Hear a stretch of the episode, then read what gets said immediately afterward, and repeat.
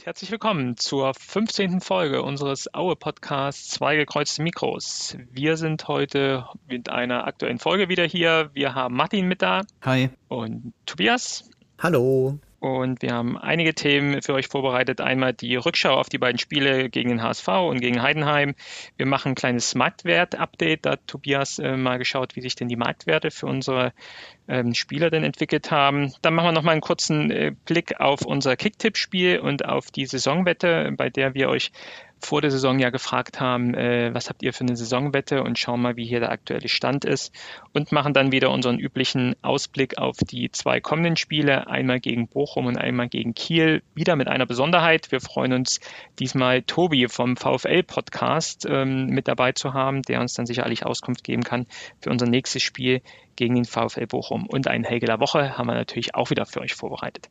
Aber gehen wir doch gleich mal rein und starten mal mit dem Rückblick auf eines der beiden letzten Spiele. Fangen wir mal an mit dem Heimspiel gegen den HSV 3 zu 3. Und ja, was soll ich sagen? Es war doch ein Bombenspiel, oder Tobias? Wie hast du es gesehen?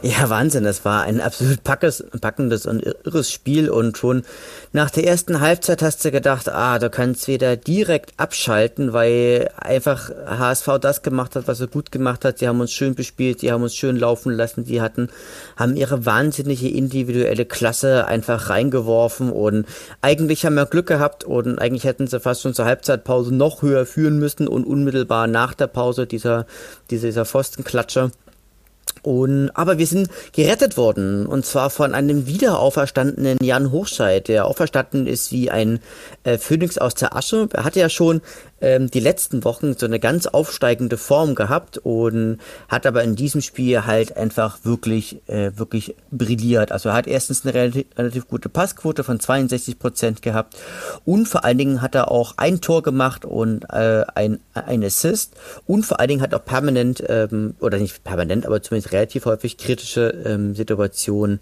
generiert. Und deswegen kann man auch sagen, ist für mich auch Jan Hochscheid der absolute Spieler des Spiels gewesen.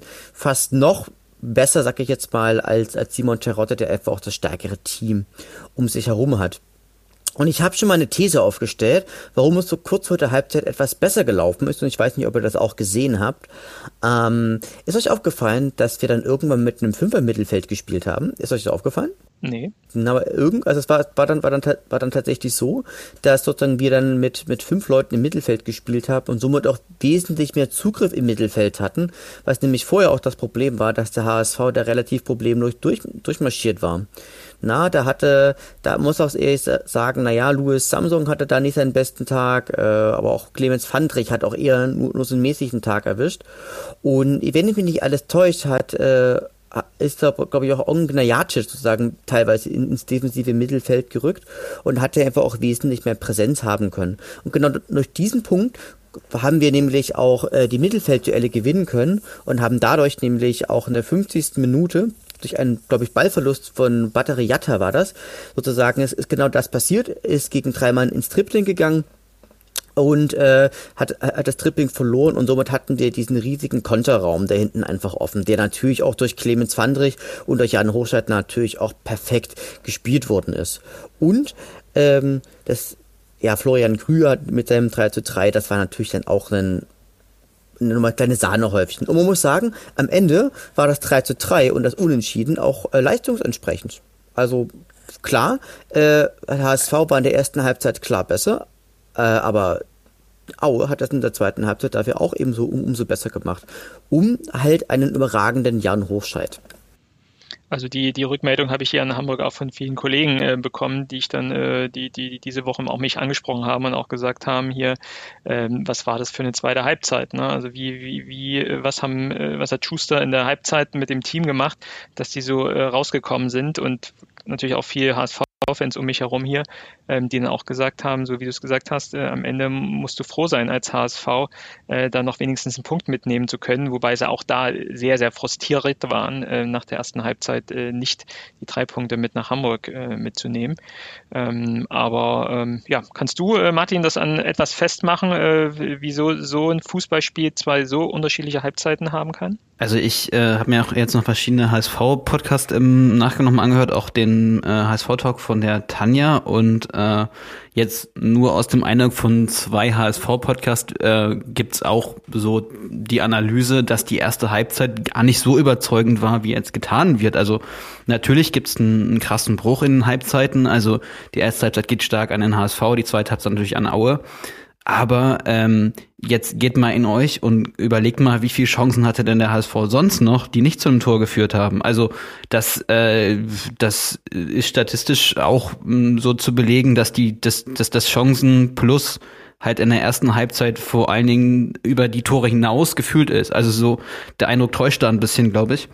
Ähm, das mit einer, mit einer hohen Effektivität sind sie, haben sie drei Tore in der ersten Halbzeit geschossen. Also die Expected Goals Statistiken in der ersten Halbzeit waren auch nicht ähm, so krass jetzt, dass der HSV heute drei Tore schießen soll. Ich weiß gar nicht mehr ganz genau, wie, wie hoch der Expected Goals Wert war, aber ich glaube so 1,3, 1,4.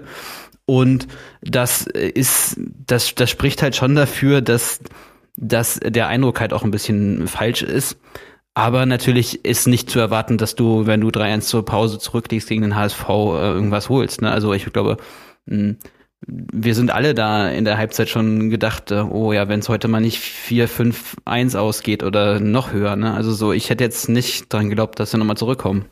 Hm. Vor also allen Dingen, weil man halt diese, weil man halt ganz stark so eine gefühlte Chancenlosigkeit in der ersten Halbzeit hatte.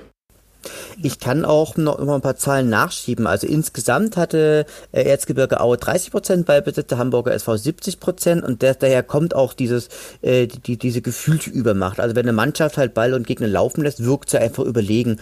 Aber da gibt es natürlich auch, was haben die für eine Package Rate und sowas. Ähm, äh, von den Schüssen gab es 12 zu 9 für Aue. Äh, von den Ecken ist es 0 zu 7 für den Hamburger SV. Ähm, und Expected Goals hatte der, hat der Erzgebirge Aue 1,46 und der Hamburger SV 1,27. Und insgesamt gesehen, wenn ich mir die Statistikseiten angucke. War das jetzt die ganze, das ganze Spiel oder für, für das, äh das gesamte Spiel. Oh, ja, das ist ja eigentlich echt überraschend äh, schlecht beides, ne? Also wenn ja. ich mal überlege, normalerweise ist das Expected Goals bei einem 3-3 vielleicht 2,1 zu 1,5 oder so. Aber, aber, aber hat äh, Tobias tatsächlich der HSV eine geringere Expected Goal Rate als, als Aue? 1,27 ja. hast du gerade ja, gesagt? Ja, genau. Und da muss man dazu ja wissen, äh, Elfmeter ist ja 0,75 schon, ne? Also Elfmeter steckt halt extrem schon in die Statistik rein. Na, ja. wer, wer, wer tatsächlich einen schwachen Tag erwischt hat, wie auch heute leider, das war Steve Breitkreuz, das ist einfach nicht seine Position da außen.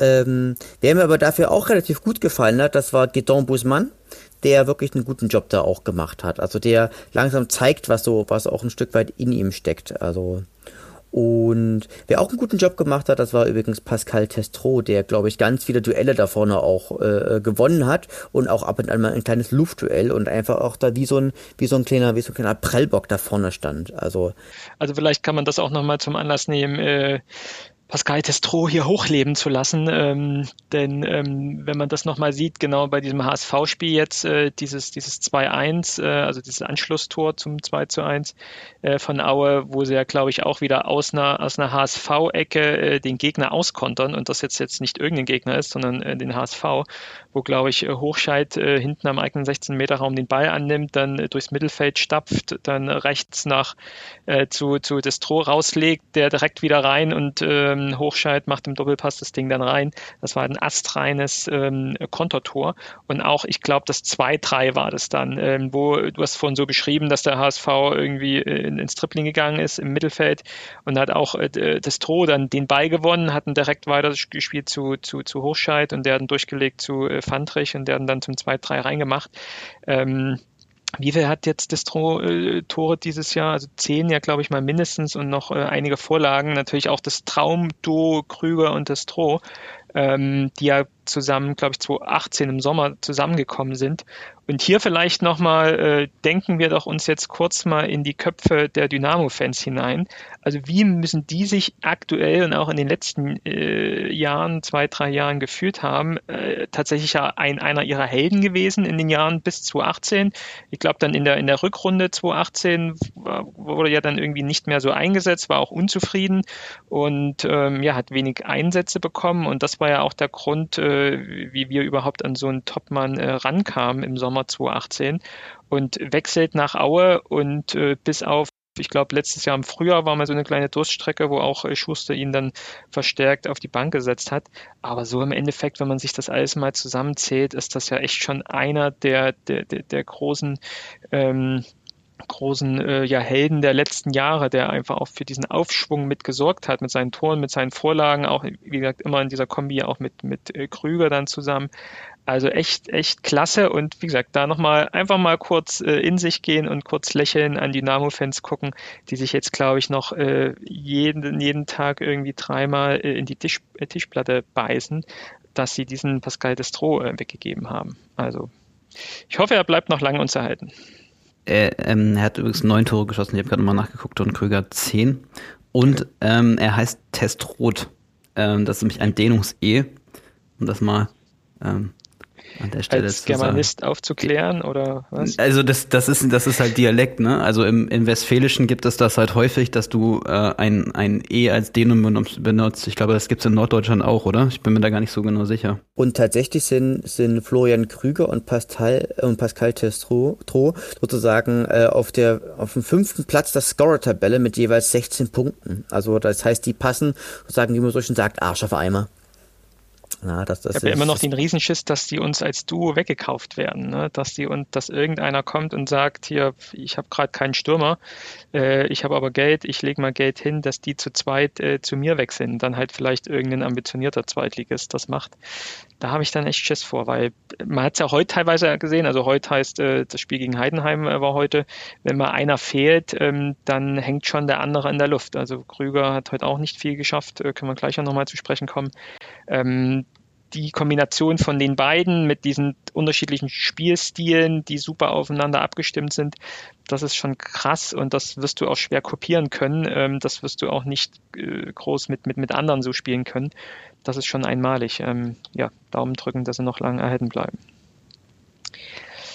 Ja, das äh, ja, Bombenspiel habe ich es genannt. Ich, äh, es geht natürlich nicht an das Spiel gegen Nürnberg von der letzten Saison dann irgendwie heran, aber trotzdem wird es eines der äh, Spiele äh, sein, die ja sicher lange in Erinnerung bleiben werden. Ähm, während des Spiels gab es noch ein, ein, Interview, was auch so durch die sozialen Medien gegangen äh, ist, nämlich das Interview mit Helge Leonard äh, in der Halbzeitpause, wo er von Sky auch, äh, fand ich auch so ein bisschen in einer plumpen Art und Weise angesprochen wurde, wie er denn, ähm, wie er Helge als Präsident äh, des Fußballvereins äh, denn das Thema einschätzt, äh, wann denn ähm, wieder Zuschauer zurück ins Stadion kommen können und wann denn ähm, oder ob, ob Helge es entsprechend so sieht, dass nur Geimpfte ins Stadion kommen sollen oder trotzdem alle oder Hygienekonzept, was auch immer. Und da hat er sich tatsächlich ja auch schwer getan, eine, eine passende Antwort zu finden, was glaube ich jeden äh, von uns so gefallen oder schwer gefallen wäre und hat sich dann eher so auf die Aussage äh, reduziert, ja, ähm, in der Woche wurde ja gerade vom Ethikrat ähm, bestimmt, dass äh, ja, der Ethikrat vorschlägt, keine besonderen äh, Vorteile denjenigen zu geben, die geimpft sind, äh, um äh, eine gewisse Solidarität auszudrücken und keine äh, ja, Sonderdinge für Geimpfte zu geben. Und das hat er hier wiedergegeben im Sinne, äh, ganz egal, was ich denke. Äh, diese Woche gab es ja eine, eine klare Empfehlung vom Ethikrat und auf die hat er sich eigentlich gestützt. Eigentlich ja, ähm, äh, beziehungsweise eigentlich ja mit der Aussage, dass noch lange keine Zuschauer ins Stadion äh, zurückkommen. Ähm, Martin, hast du auch äh, das Interview gesehen und was ist deine Meinung dazu? Genau, also ich habe es in der Halbzeitpause auch gesehen und der ist natürlich sehr überrascht. Das ist natürlich das ist verständlich. Ähm, man, man muss sich dazu auch nicht sofort positionieren, aber ich finde es umso verwunderlicher, dass die Position, die er dann gegenüber äh, einer Boulevardzeitung ein paar Tage später äh, sagt, die gleiche ist, weil er hätte ja bis dahin noch ein bisschen mehr Zeit gehabt, sich nochmal damit auseinanderzusetzen, was das Problem sozusagen dahinter ist. Und ich verstehe das aus, aus ökonomischen Gründen nicht, warum er nicht dafür plädiert, dass sich möglichst viele Leute impfen lassen, damit wir möglichst schnell wieder in eine Normalität zurückkommen, wo auch der Verein ähm, mehr Einnahmen generiert, weil diese, diese Alternative des Hygienekonzeptes ist ja erstmal nur eine Übergangsalternative und sie garantiert ja nicht, dass dein Stadion irgendwann wieder voll ist, weil wenn man sich jetzt ein Hygienekonzept überlegt, da wird es immer äh, Abstriche nach unten geben.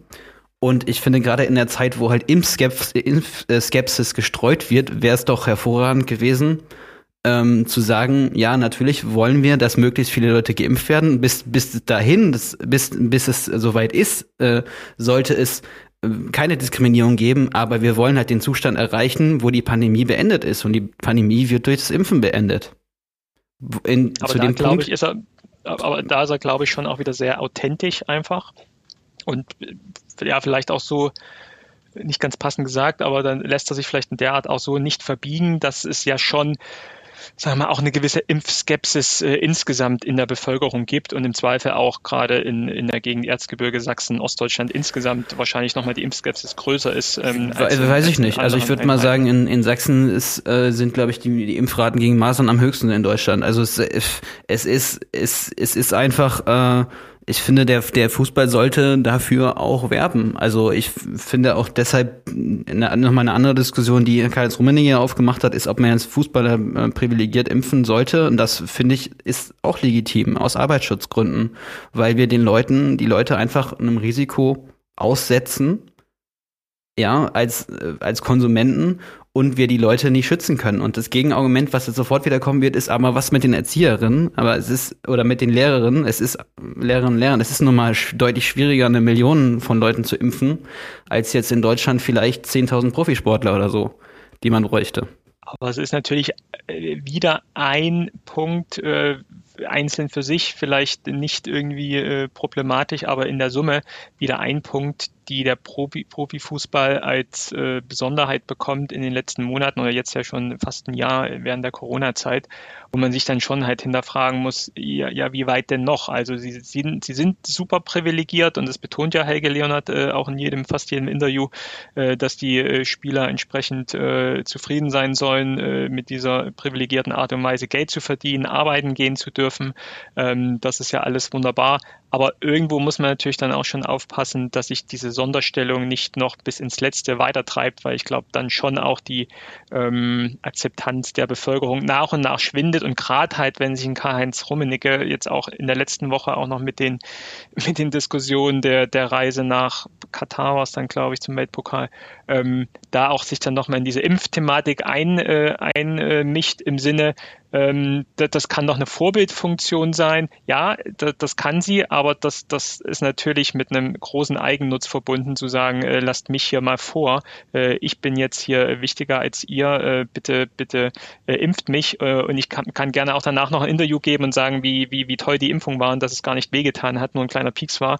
Das finde ich dann schon etwas ähm, äh, übertrieben und da muss man schon dann einfach auch gucken, ähm, welche gesellschaftliche Bedeutung da der Fußball hat und wo er sich dann entsprechend in die Schlange vor dem Impfzentrum einzuordnen hat. Ich würde ja so weit gehen, nicht nur alle, nicht nur Profifußballer, sondern halt alle Ligen, die jetzt gerade spielen. Also das sind vielleicht ein paar tausend Sportler. Also das ist das ist am Ende trotzdem eine überschaubare Größe. Naja, ich glaube, wir müssen halt wirklich jetzt echt gucken, äh, dass, dass der Fußball sich ein Stück weit nicht da noch mehr irgendwie entfremdet. Und ich glaube, diese, diese Entfremdungserscheinung, die ist schon deutlich feststellbar. Und ich bin da jetzt vielleicht, also nicht irgendwie falsch verstehen, meine Aussage, aber ich glaube, es gibt Menschen, die für den Erhalt und die für, die, für den Erhalt dieser Gesellschaft wichtiger sind und die einfach auch größere Stützen für unsere Gesellschaft darstellen. Und da ist Sport äh, eher nur eine nachrangige Position. Also es gibt Ärzte, es gibt Krankenpflegerinnen und Krankenpfleger, es gibt Altenpfleger und sowas, die aus meiner Sicht eine wesentlich wichtigere Bedeutung für die Gesellschaft haben als Profifußballer. Die ohnehin schon, also das hat ja, hat ja auch der Jürgen, die Jürgen Klopp hier hat das ja auch gemeint, äh, der Profifußball ist ja ohnehin schon in der Blase. Also das heißt, also die, die, die sind in der Blase und sollen dann praktisch nochmal geimpft werden. Also Aber ich, ja. Hm? Mein Argument ist, kein Hygienekonzept der Welt schützt vor Infektionen. Also das Testen, das schützt sich nicht vor der Infektion. Also wir setzen den Leuten trotzdem Risiko aus. Und äh, es gibt in Aue ja mit dem, mit dem Handballtrainer äh, Stefan Swart wird er wahrscheinlich ausgesprochen, ja auch ein, ein, Trainer, der jetzt mehrere Wochen auf Intensivstation im Helios Klinikum äh, lag und wo ich mir dann auch so denke, was, was, also was, was sagt man dann zu so einem Fall? Es, es kann einfach passieren. Also, und dann ist es mhm. Arbeitsschutz und es, ich würde mir das bei Kitas und bei Schulen, bei Leuten, die jetzt an der Frontline arbeiten, würde ich mir das auch wünschen, dass es möglichst schnell äh, verbreitet werden kann. Aber ich glaube einfach, der Profisport hat eine Infrastruktur, die dann auch das äh, schnell durchführen könnte. Und natürlich ist es jetzt bei der ersten Prioritätsgruppe schwierig, aber in der zweiten Prioritätsgruppe sind jetzt zum Beispiel auch äh, Lehrer und also Grundschullehrer und Erzieher, das sind hunderttausende Leute auch. Also so, das weiß ich nicht. Also ich finde es, ich, ich finde das, das, das logistisch ist es wahrscheinlich hm, einfacher, äh, halt Sportler zu impfen. Machen wir Kein Argument so, dafür, äh, aber ja. Machen wir es doch, machen wir es doch einfach so. Äh, Aufruf äh, an Helge. Helge, du hast doch gute Kontakte äh, zum Ministerium in äh, Dresden. Ähm, kannst du doch mal gucken, äh, wie du da so 20, 30 Plätze noch frei bekommst für unsere Spieler und für den Staff drumherum. Oder deine Kontakte nach Russland. Hashtag Sputnik 5, sind doch vielleicht auch ganz gut. Also vielleicht da mal die Kontakte spielen lassen und dein Netzwerk ist so groß und die Kontakte sind so gut vielleicht wäre das auch nochmal eine Möglichkeit, ohne Großwelle zu machen, ähm, da irgendwie an die Impfung zu kommen. Weil, also ich kann es ja auch nachvollziehen, auch die Diskussion, wenn mein, wenn mein Chef, äh, wenn, wenn äh, mein Unternehmen sagen würde, hier, ähm, ich setze mich dafür ein, dass meine ähm, Mitarbeiterinnen und Mitarbeiter die Impfung äh, jetzt bekommen, dann finde ich das auch erstmal aus meiner persönlichen äh, äh, arroganten Art dann im Zweifel auch gut.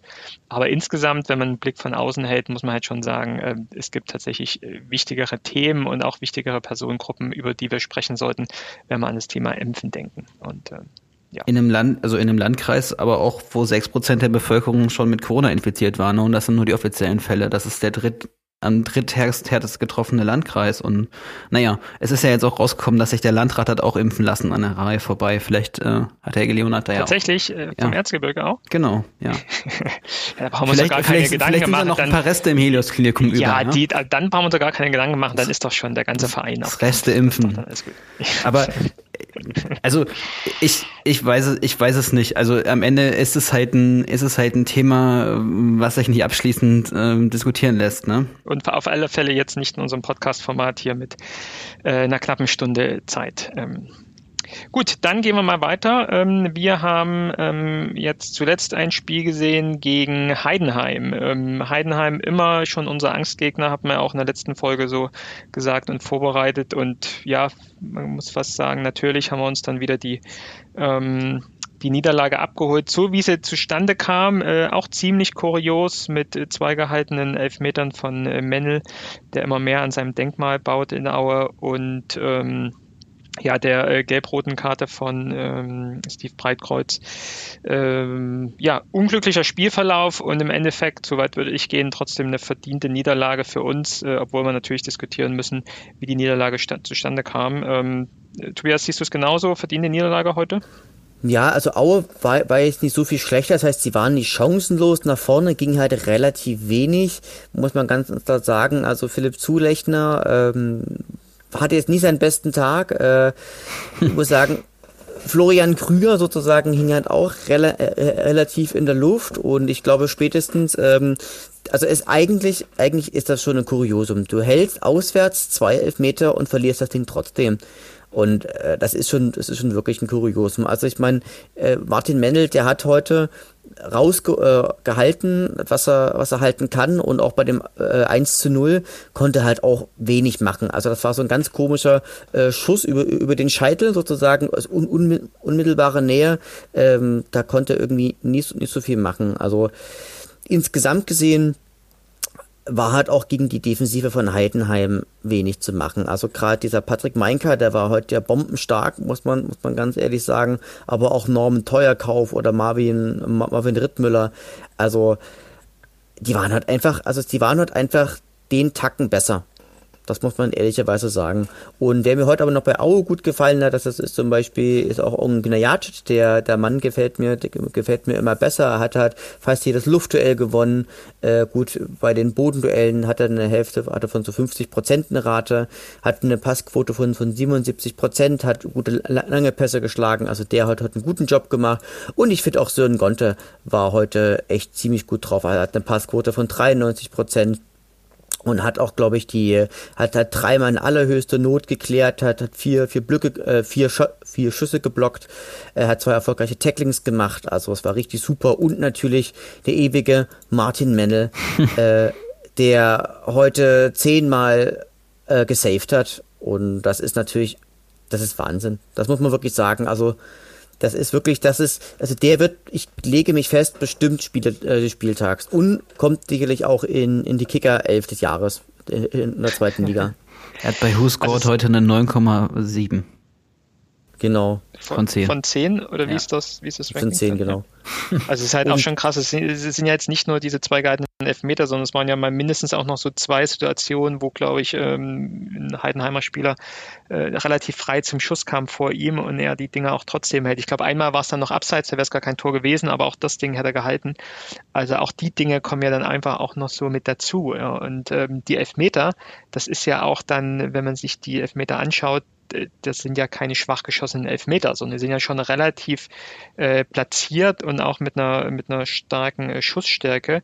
Und trotzdem ähm, schafft er es dann, äh, den Spieler auszugucken und einmal links, einmal rechts äh, nach unten abzutauchen und das Ding zu halten, zumal er halt auch nicht der Größte ist. Also das ist echt schon krass jetzt. Äh, die Statistik kennt jetzt jeder. Äh, die letzten zwölf, von den letzten zwölf Elfern hat er sieben gehalten. Das ist schon krass, ja. Also der Mann hat einfach eine, eine bombastische Schusskraft. Und ich gucke gerade nochmal, dass das, was ich auch gerade vor uns meinte, hier Torschüsse 23 zu 11 für Heidenheim, also von die Offensive, da kam heute, also diese, diese Verbindung hat dort eigentlich gefehlt zwischen Abwehr und Sturm. Das heißt, also wir hatten, wir haben, glaube ich, zu wenig Gefahr aus dem Mittelfeld für uns, für uns generiert. Also, aber auch Passquoten sind ähnlich gewesen, Ballbesitz ist ähnlich gewesen, Zweikampfquote war Aue sogar besser. Aber wie schon ein gewisser Herr Tedesco sagte, es ist nicht wichtig, viele Zweikämpfe zu gewinnen, es ist wichtig, die richtigen Zweikämpfe zu gewinnen. Hm. Ja, das ist so, das ist so ein ewig, das ist so ein typischer Tedesco-Satz gewesen. Ähm, lässt sich übrigens gut ein, einsetzen auf Partys. Es ist nicht wichtig, die richtigen, äh, es ist nicht wichtig, viele Zwecke, man muss die richtigen gewinnen. Da kann man dann, kann man sich dann ganz, ganz schlau fühlen. und ja, aber man hat aber auch gesehen, von der Bank kommt halt auch nicht so, nicht so wirklich viel. Wir, da, gut, da kam noch Dimitri Nazarov, der konnte nicht, nicht so viel reißen.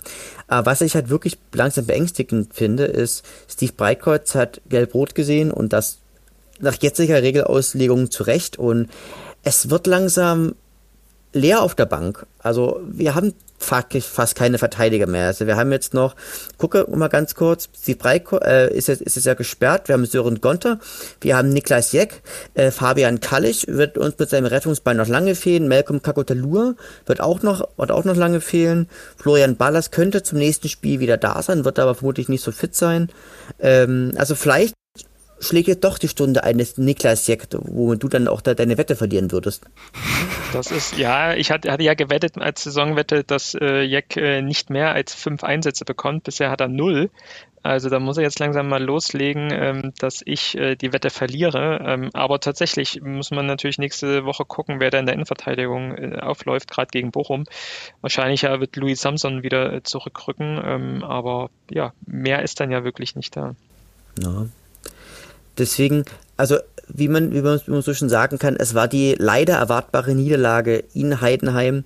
Und ähm, Wo, wobei natürlich schade. der Spielverlauf schon ähm, mehr Hoffnung gegeben hat. Ne? Also klar ist es doof, wenn du am Anfang direkt in, in Rückstand gerätst. Also vor allen Dingen auch in der Chronologie mit dem Elfmeter und dann nach der Ecke direkt das Ding zu fangen. Aber das Spiel war ja trotzdem bis in die letzte Minute offen. Also du hast ja, also ich habe zumindest immer dran geglaubt, dass man nochmal irgendwie im Lucky Punch einen Unentschieden holt. Man muss immer, man muss immer dran glauben, genau. Aber, aber tatsächlich war ja also wann, wann war dieser erste Kopfball von, oder der, der, der Kopfball von Hochscheid, das war so 80. Minute, das war, glaube ich, so der erste Schuss mal so ein bisschen Richtung Tor und dann war noch sein, sein Schuss, den dann äh, der Torwart gut äh, rausgeholt hat.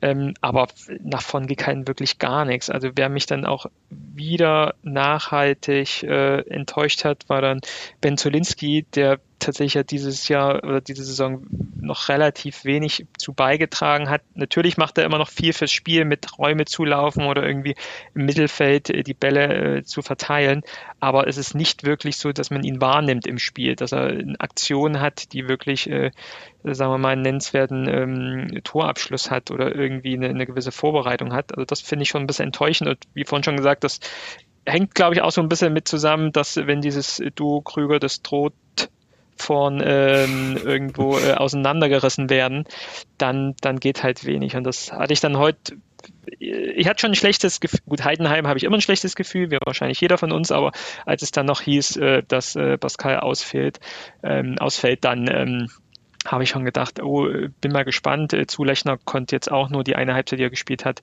ähm, irgendwie konnte er auch jetzt nichts äh, groß, ähm, groß reißen. Ähm, ja, im Zweifel doch eigentlich so ein, so ein normales Aue-Spiel, wie man so vor zwei, drei, vier Jahren so, so ein Zweitligaspiel einfach wahrgenommen hat. Ne? Dass einfach das etwas krampfig war und im Zweifel man auch relativ wenig Chancen hatte und die dann im Zweifel auch nicht reingemacht hat. Hm. Aber gut, ich glaube, mit der Niederlage hat jetzt jeder gerechnet äh, vor der Saison und auch vor, vor, dem, vor dem Spieltag. Ähm, die nehmen wir einfach mit und versuchen das besser im nächsten Spiel zu machen. An dieser Stelle äh, können wir nochmal auf den ähm, Blogpost von Tim vom Millanton hinweisen, dass Aue ja das allerschlechteste Team der zweiten Liga ist und trotzdem äh, mit 29 Punkten im Mittelfeld der Tabelle steht. Also Aue, Aue setzt mal wieder Reizpunkte und äh, hast du gerade den, den Artikel, ich fand nur den ersten Satz allein, den braucht man nur vorlesen oder so. Und der, das der schlechteste Team der zweiten. Liga steht mit 29 Punkten auf Platz 8 in der Liga. Erzgebirge Aue treibt mich schon die gesamte Saison in ihrer, in ihrem, in den Wahnsinn mit ihrer penetranten Überperformance im Vergleich zu den Expected Goals Werten. Genau, genau. Also den, genau den zweiten Satz meine ich dann noch so. Also ja, also treibt, wir treiben die Liga in den Wahnsinn mit unserer penetranten Überperformance. Ähm, wurde ja auch schon mehrfach jetzt hier genannt. Ähm, ist natürlich so und sollten wir auch dankend annehmen. Aber dann hat man halt nun mal auch solche Spiele, wo dann halt äh, nichts zu holen ist, so wie heute. Aber ähm, ich habe noch was, äh, über, mit dem ich oder äh, über das ich mit euch sprechen will zu dem Spiel. Wir müssen über die zwei Elfmeter reden und wir müssen über die Schiedsrichterleistung reden. Ähm, für mich äh, äh, der erste Elfer war kein Elfmeter, also ähm, dass da natürlich der, der Arm oder die Hand von äh, Busmar da äh, zum Gegner geht, ähm, das muss nicht unbedingt sein, aber nichtsdestotrotz äh, muss es jetzt auch nicht dazu führen, dass der Gegner hinfällt und erst recht nicht, dass der Schiri dann äh, da Elfmeter gibt, äh, das zum einen.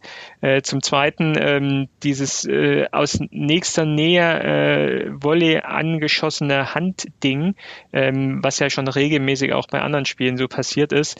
Das ist eine beschissene Regel. Ich glaube, das ist ja jetzt mittlerweile auch angekommen. Äh, Habe ich ja heute auch gelernt, dass das ab nächster Saison so nicht mehr passiert. Im Übrigen war ich überrascht, dass Jörg Dahmann heute wieder äh, moderiert hat. Ich dachte, der ist, der macht es gar nicht mehr, aber ähm, ich, äh, ich fand ihn heute ähm, sehr zahm, sehr, sehr zahm. Das nur mal dazu. Aber auch das ist ja auch wieder so ein Ding gewesen, dieses, diese, diese angeschossene Hand ähm, im Fünf-Meter-Raum bei einem Eckball. Ähm, ich möchte nicht, dass der Fußball so weit kommt, dass sich jeder Abwehrspieler ähm, im eigenen 16-Meter-Raum mit zwei verschränkten ähm, Händen hinter den, hinterm, hinterm Körper auf dem Rücken irgendwie bewegen kann, äh, nur äh, weil er Angst hat, hier angeschossen zu werden. Das finde ich schon krass. Dann noch die gelbe Karte. Jetzt bin ich kein Schiri-Experte, ob man dann immer eine gelbe Karte zücken muss bei angeschossener Hand im 16-Meter-Raum, kann ich mir auch so nicht vorstellen. Ähm, das sind schon echt unglückliche Situationen. Im Endeffekt jetzt nicht spielentscheidend, weil wir dann doch ähm, durch Martin die Elfer gehalten haben aber trotzdem schon ähm, eine Schiri-Leistung, die unterirdisch war und die eigentlich auch in der Reihe passt. Jetzt äh, das Spiel äh, Kiel gegen Würzburg gestern, wo Würzburg wieder äh, einen unglücklichen Elfmeter gegen sich kriegt und dadurch das Spiel verliert. Äh, letzte Woche hat Würzburg schon in Fürth äh, in Elfer geschenkt bekommen, trotz VAR und das, das macht es ja, macht's ja noch mal schlimmer. Ich war und bin ähm, kein Freund vom Videoschiri, aber äh, wir haben ihn nun mal. Und äh, warum, warum sagt er hier nichts? Also weder gestern noch letzte Woche noch heute in Aue. Also er muss natürlich nur eingreifen, wenn es eine extreme Fehlentscheidung ist. Aber gerade bei diesen zwei Elfmetern ähm, kann er schon den Schiri mal hinweisen. Ich erwarte nicht, dass er sagt, es war kein Elfmeter, sondern dass er aber wenigstens sagt, boah, das ist echt schon an der Grenze und das ist echt schwierig. Guckst dir bitte auf dem Monitor an und, und, und dann entscheide du. Ähm, aber äh, ich habe da echt meine Zweifel daran. Und das, das war für mich bei beiden Elfern ja, auf jeden Fall gegeben. Und da ist äh, nichts passiert. Ja? Also man hat es einfach laufen lassen. Aber es wird doch überprüft. Also es, es nee, nee, nee, es wurde, es wurde überprüft in Köln und da wurde, und das kann ich auch nachvollziehen, es, es war keine grobe Fehlentscheidung. Also natürlich ist der Ball beim zweiten Mal also gegen die Hand gefallen und, und, und, natürlich war beim ersten Elfer der Schiedsrichter-Account ja. vom DFB hat getwittert, Schiedsrichterentscheidung Strafstoß, Grund der Prüfung, abseits im Vorfeld, finale Entscheidung Strafstoß. Also Ja, das, ich meine, das ist wieder die, das ist ja wieder so eine ähnliche Diskussion wie bei Steffen Baumgart auch. Also was, warum ja. muss man das dann äh, künstlich in die Länge ziehen, wenn, wenn das einfach nicht offensichtlich äh, eine Fehlentscheidung ist? Und das, es war keine, das waren beides keine offensichtlichen Fehlentscheidungen. Das ist beides halt super hart, aber man kann das beides geben. Aber war, wo, wofür haben wir die Monitore am Rand des Spielfelds? Für, äh, für welche Momente? Also wann, wann, wann, wann äh, nimmt der Videoschiedsrichter Kontakt auf mit dem Schiri, äh, um ihm zu sagen, oh, ich nicht weiß nicht, guck's dir, guck's dir lieber mal an. Also wann ja. würde er das machen, wenn nicht in diesen zwei Situationen so wie heute? Waren es wirklich so klare Entscheidungen, dass auch in Köln der sagte, pff, das, das ist für mich ein Elfmeter, das lasse ich so laufen? Ja, offensichtlich hätten sie sonst ja gesagt, schaust dir an. Also, ja, das, also es ist ja der Umkehrschluss. Es, ich, ich meine, für mich sind es beides keine Fehlentscheidungen und es ist beides selten dämlich und die Regeln sind natürlich auch selten dämlich und da beziehungsweise die Auslegung der, der Foulregel im, im Strafraum ist halt überzogen. Aber das, das ist, das ist einfach auch nicht geschickt, weil jeder doch weiß, dass, dass die Regeln so sind. Also wieso geht Breitkreuz da so hin? Ja, aber also genau, aber da würde ich nie Breitkreuz eine Schuld geben, weil ähm, er geht, er geht nicht bewusst in diese Situation.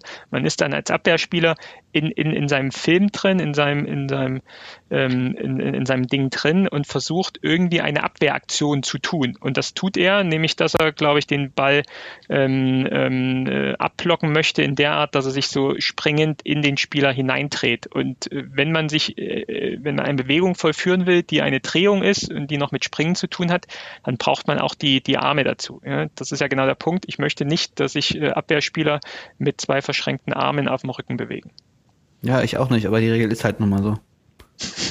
Also Scheiße. Wir, wir, drehen uns da im, wir drehen uns da im Kreis, aber es ist, also es ist beides äh, halt, kann man geben und das haben wir nicht verloren. Also so, dann würde ich mich noch mehr aufregen, klar. Ich meine, dass, dass die beide dann gehalten werden, ja, da, da würde man im Stadion sich natürlich noch mehr drüber freuen, aber so, ja, es ist, es ist wie es ist. Tobias, wie hast du es gesehen? Also klar, diesen ersten Elfmeter muss man natürlich sagen, äh, da hat sich Getor Busmann leider nicht ganz so clever angestellt. Der hat ihn angefasst und der Gegenspieler, der hat das eben sehr dankend angenommen und hat sich hat's fallen lassen. Das ist ein Elfmeter, den kannst du geben. Und beim zweiten ist es so, ähm, ja, es ist aktuell ist diese Regel so und der Schiedsrichter hat die Regel einfach als Exekutive so umgesetzt. Also natürlich ist das blöd.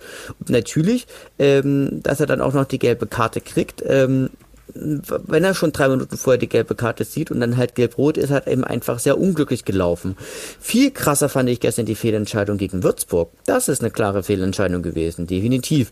Da haben sie heute auch gleich diesen, diesen Schiedsrichter auch abgesetzt. Also da hat Würzburg, die wirklich gut mitgespielt haben, äh, einfach hat der Torhüter dann den Ball weggeschlagen und hat dann ähm, hat dann den Kieler Spieler praktisch danach abgeräumt. Aber was, was soll er denn machen? Soll der, Torhüter sich denn in Luft auflösen? Also das ist eine klare Fehlentscheidung gewesen. Heute bei Aue würde ich sagen, das waren eher unglückliche Entscheidungen, aber keine krassen Fehlentscheidungen aus meiner Sicht. Aber ich finde, ähm, ich sehe es anders. Also gerade auch, also Handelfmeter ähm, äh, ist so die Regel, aber auch gerade so dieser erste Elfer wenn wir schon als Schiri das belohnen, dass nur wenn jemand angegriffen wird, wenn jemand berührt wird im 16er und sich dann deswegen fallen lässt, wenn man das schon belohnt als Schiri mit einem Elfer, dann werden wir immer das fördern, dass genau die Stürmer genau diesen, nur diesen Kontakt suchen, um dann ähm, sich im 16er fallen zu lassen. Und das würde ich mir gerne wünschen als Schiri, dass ich dann sage, hier, ich habe wahrgenommen, äh, dass es eine Berührung gab, aber das ist jetzt kein Grund, ähm, jetzt hier hinzufallen oder dann ähm, liegen zu bleiben oder was auch immer oder noch weniger ein Grund, dass ich jetzt äh, für dich in Elfer pfeife. Das würde ich mir einfach wünschen, dass es da, dass ein Schiri da so, ein, so eine Haltung zu aufbaut, zu sagen, ja, es war vielleicht ungeschickt von dem Abwehrspieler, die Hand da oben zu haben, aber die Hand da oben ähm, äh, berührt dich, aber es ist kein Grund, äh, jetzt äh, so hinzufallen. Das würde ich mir wünschen. Das ist jetzt hier nicht passiert und deswegen finde ich, dass es auch äh, für mich kein Elfmeter gewesen ist. Aber jetzt mal im Ernst, also wenn der sich das auf dem Video anguckt, dann muss er ja, ja schon dann entscheiden, dass er, dass er nicht hingefallen ist. Also ich meine, sobald da der kleinste Kontakt ist, muss er den Elfmeter halt geben, wenn er sich das auf dem Video anguckt. Also Nein, aber, aber du, du musst doch nicht einen Elfmeter geben, nur weil es eine Berührung gab. Na, du musst, musst eine Spielaktion damit unterbunden haben. Es muss ein Foul gewesen sein. Ja, und das, und das heißt nicht, dass jede Berührung ein Foul ist oder dass ich jemanden wegen einer Berührung aus dem, aus dem Tritt oder aus dem Lauf äh, bekomme. Und also es war ja auch kein, kein, kein irgendwie Drücken oder Schubsen oder, oder Rempeln mit der Hand, sondern es war irgendwie in der Laufbewegung natürlich dummerweise doch da oben, aber auch nicht festgehalten oder so. Ähm, wahrscheinlich wird äh, Busmaus beim nächsten Mal auch wieder da extremer wieder aufpassen. Aber was mich halt ärgert, dann, dass wieder äh, Stürmer ähm, hier wieder den, den Vorteil kriegen und sagen, alles richtig gemacht. Beim nächsten Mal lasse ich mich hier wieder fallen, weil beim letzten Mal hat es doch super geklappt. Wo, Berührung reicht und ich lasse mich fallen. Wobei natürlich die, die, äh, die Stürmer heute drohen aufzufallen. Also die Schwalbe. Äh, Passiert ja nicht. Die, die, die klassische Schwalbe hat schon deutlich abgenommen. Weil sie auch gefährlicher ja, ist. Ja, aber letzte Woche Fürth dann auch, ähm, da gab es den Aufschrei gegen den Schiri. Äh, kein Aufschrei gegen den Spieler, der sich da fallen gelassen hat. Der ist im Zweifel immer noch der Held, weil er so, weil er so geschickt und gewitzt das Ganze gemacht hat, dass das keiner gesehen hat. Selbst der VAR hat gesagt, das Nelfen. Naja. Naja, eine auch wieder lange Diskussion. Wir, wir brechen heute so jedes Thema irgendwie ab, weil wir merken, man könnte irgendwie noch viel, viel länger drüber diskutieren und jeder könnte noch andere Beispiele bringen. Aber ich wir mein, müssen ja weiterkommen. Die, die Regeln, ja die Regeln sind, die Regeln sind, äh, sind in den letzten Jahren so geändert worden zum Vorteil der Angreifer. Ja. Ja, ich glaube, über das Thema können wir noch äh, lange diskutieren. Ähm, ich glaube, wir sollten jetzt mal weitergehen mit der Agenda, denn wir haben noch einige Dinge hier draufstehen, nämlich das Thema Marktwert-Update. Äh, Tobias, du hast uns vorbereitet, wie sich denn die Marktwerte unserer Spieler in den letzten Monaten entwickelt haben. Erzähl doch mal. Genau, lässt sich, lässt sich im Wesentlichen sagen. Also viele Spieler sind einfach total stabil geblieben. Wer, wer vom Wert runtergegangen ist, ist der Gedor Busmann. Der ist runter auf 300.000, wahrscheinlich auch altersbedingt und natürlich, weil er relativ lang verletzt war. Dann ähm, Tom Baumbrett ist auch runtergegangen aufgrund vermutlich seiner niedrigen Spielerzeiten und Jan Hochzeit ist auch bloß nach 400.000 wert, äh, zumindest auf Marktwert, aufgrund seines Alters. Ähm, und Ben Zolinski ist halt auch, glaube ich, gesunken von 1 Million auf 700.000. Äh, gestiegen ist hingegen Jean-Patrick Strauß, der ist jetzt 700.000 wert. Steve Breitkos, Florian Ballas ähm, profitieren auch. Äh, Pascal Testrot hat, hat, auch, äh, hat auch profitiert. Und wer aber ganz besonders profitiert hat, das ist Florian Krüger, denn der ist mittlerweile äh, fantastische 4 Millionen äh, Euro wert. Und ich habe mich da mal ein bisschen belesen, was es mit diesem Marktwert überhaupt auf sich hat.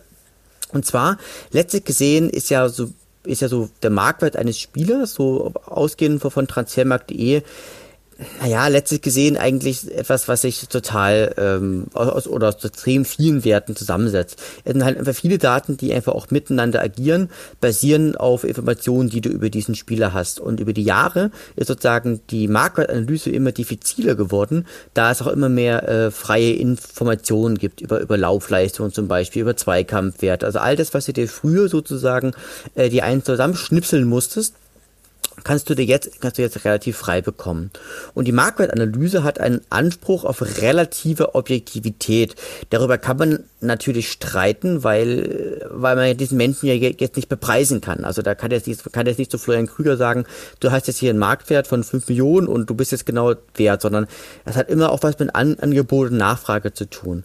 Wie mir profitiert es ein Stück weit auch äh, auf seiner sportlichen Leistung, auf dem Alter, auf seiner sportlichen Perspektive und natürlich auch, ähm, ob einem Spieler mit seinem Profil auf seiner Position gerade händeringend gesucht wird. Entsprechend, was aber auch zum Beispiel ganz wichtig ist, zum Beispiel, dass auch sowas wie, wie der Marketingwerk oder das, äh, oder auch der Impact eines Spielers ähm, auf das Merchandise halt auch mitberechnet wird. Also zum Beispiel solche Aspekte wie zum Beispiel Social Media Follower sind zum Beispiel auch ganz, sind auch ganz entscheidend. Und da würde ich jetzt zum Beispiel mal sagen, dass zum Beispiel ein, ein Aue, Aue solche auch von Enzo Zidane vielleicht auch auf der Marketing-Ebene halt auch profitiert hat. Und wir, wir, können ja, wir können ja mal gucken. Florian Krüger ist aktuell 4 Millionen wert und ist somit der wertvollste Spieler bei Erzgebirge Aue und er ist der viertwertvollste Spieler in der, in der zweiten Bundesliga und ist auch äh, in Deutschland der 100, äh, sozusagen Platz 108 der wertvollsten Spieler aus Deutschland. Und Grundlegend kann man, kann man also sagen, sein Marktwert ist über die letzten Jahre halt gestiegen. Als er im September 2018 gekommen war, hat er, glaube ich, den Marktwert von, glaube ich, 100.000 gehabt. Und der ist dann aber halt stetig abgestiegen. Also erstmal kurz gesunken zwischen Januar 2000 und Mai, Mai 2000, aber seitdem steigt er eigentlich wie die Concorde vom Absturz. Na. 2020, oder? Weil du 2000 gesagt hattest? Äh, genau, äh, 2020, Entschuldigung, ja. genau. Also ähm, von dahin gehen. Und er profitiert natürlich auch wahnsinnig. Ich meine, der Mann ist wahnsinnig schnell, er ist, hat, eine, hat einen wahnsinnigen Antritt, er hat eine relativ hohe Ballkontrolle, er ist, ähm, er hat einen relativ guten Abschluss, hat ein total gutes Stellungsspiel und hat auch an körperlicher Stärke und Schusskraft natürlich auch zugelegt. Und ihm gehört natürlich auch die Zukunft. Und ich kann mir vorstellen, wenn zum Beispiel Schalke runtergehen sollte, was ja relativ wahrscheinlich ist, wäre das zum Beispiel auch einer, der zum Beispiel auch zu Schalke zurückkehren könnte. Aber natürlich würde er uns noch ein bisschen, bisschen die Kassen füllen. Na, und das ist aber genau das, was er, wo man auch, wo man Helge Leon immer sagen muss, da ist er klug und weitsichtig, dass er sich genau solche Spieler einfach auch holt oder auch für den Verein einfach auch sichert, ähm, um die einfach dann auch gewinnbringend dann auch wieder zu verkaufen. Machen wir doch mal ein kleines äh, Gedankenspiel. Versetzt euch mal in die Lage von Helge Leonard. Im Sommer ähm, kommt jemand, Schalke 04, und sagt, ähm, Florian Krüger, wir würden ihn gern für 4 Millionen kaufen. Was würdet ihr sagen? Einfach nur ja, nein, verkaufen oder ja? Äh, verkaufen oder nein? Ähm, Tobias? Verkaufen ja. Martin? Man kann ja so einem jungen Mann nicht sagen, äh, bleib meiner Uhr. Also ja. Ja. Ähm, Wenn er die Perspektive hat, der ersten Liga also oder glaub, aufzusteigen. Äh, also ja, natürlich für die Entwicklung des, des, des Spielers, dass er wahrscheinlich auch den nächsten Schritt dann äh, gerne machen möchte, aber auch äh, für uns als Verein vier Millionen Einnahmen, also das ist ja der Hammer. Ne? Damit kriegen wir äh, im Zweifel vier Top-Leute wieder, Top-Leute für uns äh, in, in, den Kategorien, womit man dann auch wieder, ja, im Zweifel auch dann das, das Team äh, weiter verjüngen äh, kann, weil das ist, glaube ich, auch nochmal eine Statistik, die ich diese Woche nochmal rausgelesen hatte, dass wir ähm, ja immer noch oder in diesem Jahr auch das, das älteste Team insgesamt sind. Also da wird dann auch die Aufgabe von, von Helge Leonard sein, auch nach und nach das Team weiterhin zu verjüngen. Jetzt klar, mit äh, Krüger hat man ja einen jungen Spieler drin, aber der wird nicht zu halten sein. Ähm, aber das Geld, was wir dadurch einnehmen, müsste dann einfach auch in junge Spieler, aber trotzdem natürlich auch talentierte und schon äh, einsetzbare Spieler äh, investiert werden. Ja, schauen wir doch mal, ähm, wie sich das noch in der restlichen Saison weiterentwickelt und wie sich spielerisch weiterentwickelt, äh, sehen wir schon in den nächsten Spielen, denn uns stehen zwei Topspiele äh, bevor. Der HSV war gerade bei uns, ähm, aber die Zweit- und Drittplatzierten kommen jetzt auch, nämlich ähm, das nächste Spiel gegen Bochum. Da sprechen wir ja gleich mit äh, Tobi vom VfL-Podcast und danach geht's für uns hier in den hohen Norden nach Kiel. Tobias, was hast du rausgesucht zum Spiel gegen Kiel. Was erwartet uns denn hier, bis das, was ich schon weiß, dass sie ja, ja den FC Bayern im Pokal rausgehauen haben? Genau, wir fahren zum Weltpokal-Sieger-Besieger. Und Nein, wir das, haben, naja, naja, naja, da waren sie ja noch nicht Weltpokalsieger, ne? Das gilt nicht. Das geht nicht. Champions League Sieger Besieger können sich nennen. Das ist auch schon gut. Ja, okay. Definitiv. Also wir haben, also am 27.02.2021 geht es um 13 Uhr im schönen Holstein-Stadion äh, gegen aber kalt. Holstein. Schön, ist, aber kalt schön, aber kalt und meistens nass und ähm, und meistens auch im Wind stehen, die Gästefans. Und äh, wir haben am siebenmal gegen, gegen sie gespielt. Wir haben, wir haben dreimal verloren. Es gab drei Unentschieden und nur einen Sieg. Das letzte Spiel datiert vom 31.10.2020. Das war ein 1 zu 1. Und den letzten Sieg, also der einzigen Sieg, den haben wir am 6.10.2018 im vor heimischem Publikum erringen können. Ähm, Insgesamt gesehen haben wir, haben wir 15 Mal gegen sie gespielt, viermal in der Regionalliga Nord, viermal in der dritten Liga und noch siebenmal in, in der zweiten Bundesliga. Man muss sagen, äh, Kiel spielt eine richtig gute Saison, also sie sind auch gerade ähm, wieder auch auf Platz eins, sind fast die gesamte Spielzeit ähm, ja, praktisch vorne gewesen, sozusagen auf den ersten drei Plätzen. Und die haben eine Heimbilanz von elf Spielen, davon sechs Siege, zwei Remis und äh, drei Niederlagen und einem Torverhältnis von 18 zu 4. Und jetzt kommt eine Auswärtsbilanz von zehn Spielen, sechs Siegen, vier Remis und keine Niederlage und einer Tordifferenz von 17 zu 5. Das ist Hammer. Das ist absoluter Hammer. Und man muss sagen, sie sind gerade richtig, richtig formstark. Und vor allen Dingen auch ähm, haben sie auch ihr 4-1, 4-1 natürlich richtig perfektioniert. Also das würde ich mal kurz erklären. Die 4-1, 4-1 ist natürlich, das ist eine wahnsinnig kompakte Mannschaftsaufstellung, die ähm, idealerweise ähm, 15, 20 Meter vor dem eigenen und wie so auch 15, 20 Meter vor dem gegnerischen 16er steht. Und dieses 4-1-4-1 basiert auf, ähm, auf einem ballorientierten Verschieben in der Breite, um dadurch immer Druck auf den Ballführenden auszuüben. Und die Grundformation hat aber stets das Ziel, des, äh, den Gegner in die Außenbereiche zu lenken, um ihn dort praktisch anzupressen. Das heißt also, man setzt den ballführenden Spieler permanent unter Druck und möchte ihn so zu ähm, ja, Fehlern zwingen. Und das passiert zum Beispiel dadurch, indem beispielsweise der Stürmer seitlich auf einen Innenverteidiger aufläuft, den anpresst und somit ähm, und man praktisch versucht, sämtliche Anspielstationen immer Manndeckung sozusagen zuzustellen. Die Schwäche ist aber, wenn es das Pressing einmal überspielt, äh, ist man dort enorm konteranfällig, weil dadurch große Räume entstehen. Somit wird es wichtig für Auer sein, eine eigene Sicherheit im Aufbauspiel zu haben, Zweikampfstärke und Handlungsständigkeit aufzuweisen. Und während in der Defensive das Prinzip der Enge gilt, gilt für den Spielaufbau das Prinzip der Weite. Das heißt, hier geht es also zum Beispiel darum, dass der Stürmer die gegnerischen Innenverteidiger binden soll und der Sechser, dem kommt eine enorm wichtige Bedeutung zu, da er als Allrounder fungiert. Denn es ist ja praktisch nur einer und der ist mit Defensiv- und Offensivaufgaben praktisch beschäftigt. Und es ist auch so, dass zum Beispiel ähm, die Innenverteidiger zum Beispiel auch relativ hoch stehen. Also zum Beispiel die stehen dann etwa ähm, ja, etwa auf Höhe, Höhe des 16ers und die Außenverteidiger stehen etwa auf Höhe der Mittellinie. Was natürlich zeigt, wo, wodurch du natürlich auch den Gegner dann immer schön bepressen kannst, was natürlich aber immer Räume für, für Konter bietet. Und sie haben einfach auch Spieler, die dafür einfach total gut passen. Also zum Beispiel ihr Torhüt, der Johannes Gelios, das ist ein Grieche, glaube ich, ist zum Beispiel zeichnet sich aus durch richtig starke Flugparaden und richtig starke Reflexe. Und der Lee, sozusagen, das ist ein Koreaner, ähm, ist sozusagen Mr. Zuverlässig, ist ein richtig guter Spielmacher, ein richtig guter Teamspieler und ein richtig guter äh, Tempo-Tripler. Das heißt, also der, hat, der Mann hat eine enorme Übersicht, hat ein richtig gutes Tripling, hat eine richtig hohe Ballkontrolle, ist, ist nicht so ganz langsam und man kann ihn auch als Mr. Mr. Pferdelunge bezeichnen.